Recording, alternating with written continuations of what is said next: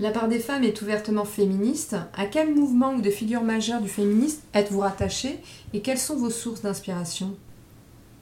Depuis de très très nombreuses années, il y a des chercheuses, sociologues qui travaillent sur les inégalités hommes-femmes, notamment dans l'entreprise, parce que ça a été d'abord été là qu'il y a eu un combat féministe et qu'il y a eu des résultats.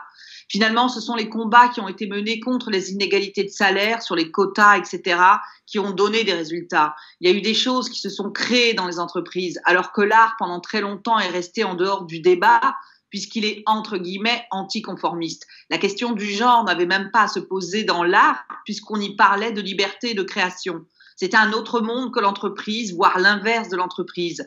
Et puis, depuis quelques années, il y a effectivement tous ces, tous ces sociologues, dont la plus importante est Marie Buscato, qui se sont penchés sur la question du genre dans l'art. Ouais, ce sont des sociologues du travail et de l'art. Voilà. Mais les sociologues du travail féministe, il y en a depuis très longtemps. Si tu me poses la question, moi le premier choc, ça a été King Kong Théorie de Despentes quand il est sorti. Ça a été une claque énorme. Et puis après, moi, c'est en rencontrant la chercheuse Odile Fillot avec qui j'ai fait le clitoris 3D. C'est elle qui m'a amené à découvrir des théoriciennes de la génération un peu avant moi, c'est-à-dire des gens comme euh, Christine Delphi, Nicole Claude Mathieu, Wittig, etc. C'est un féminisme matérialiste. Ça, ça m'a beaucoup influencé. Et puis, dans les autres euh, influences, c'est au quotidien. Ce sont des gens que j'ai pu interviewer. Je pense à Pascal Obolo, je pense aussi à Marie Buscato, à Fabienne Dumont, des historiennes de la photo, des historiennes de l'art.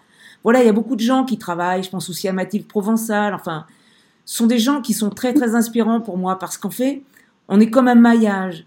Nous, on est un peu la partie activiste, c'est-à-dire qu'on agit. Mais tout ça, c'est très, très nourri par un mouvement de gens qui réfléchissent.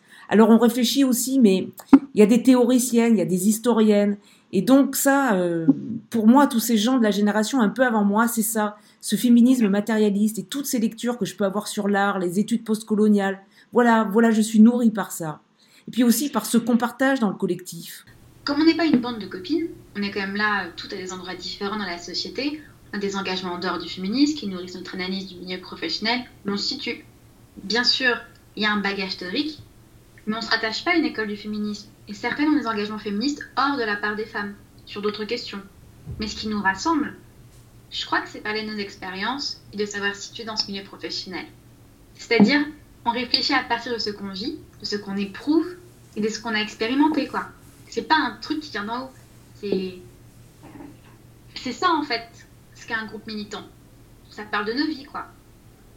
Comprends ce que tu veux dire, parce que je peux pas dire que j'ai des figures féministes majeures mais par contre, je me suis rendu compte, et notamment quand il y avait le numéro de Fichaille sur la pleine représentation des femmes dans l'art, que moi, à ma bibliothèque, il y a quasiment deux tiers des livres de femmes, mais j'avais pas du tout réfléchi à ça. Ça s'est retrouvé complètement par hasard, mais autant dans la littérature que dans la photographie. Là, je me suis rendu compte que j'achetais beaucoup de livres, parce qu'en réalité, les expos de femmes, il y en a moins. En tout cas, à l'époque, il y en avait peu, et que le monde auquel je m'intéressais, je me suis rendu compte était tellement accessible, et que ce qui m'intéressait, c'est d'appréhender le monde au travers de regards qui étaient finalement moins représentés. Et du coup, ça m'a beaucoup réveillée en fait.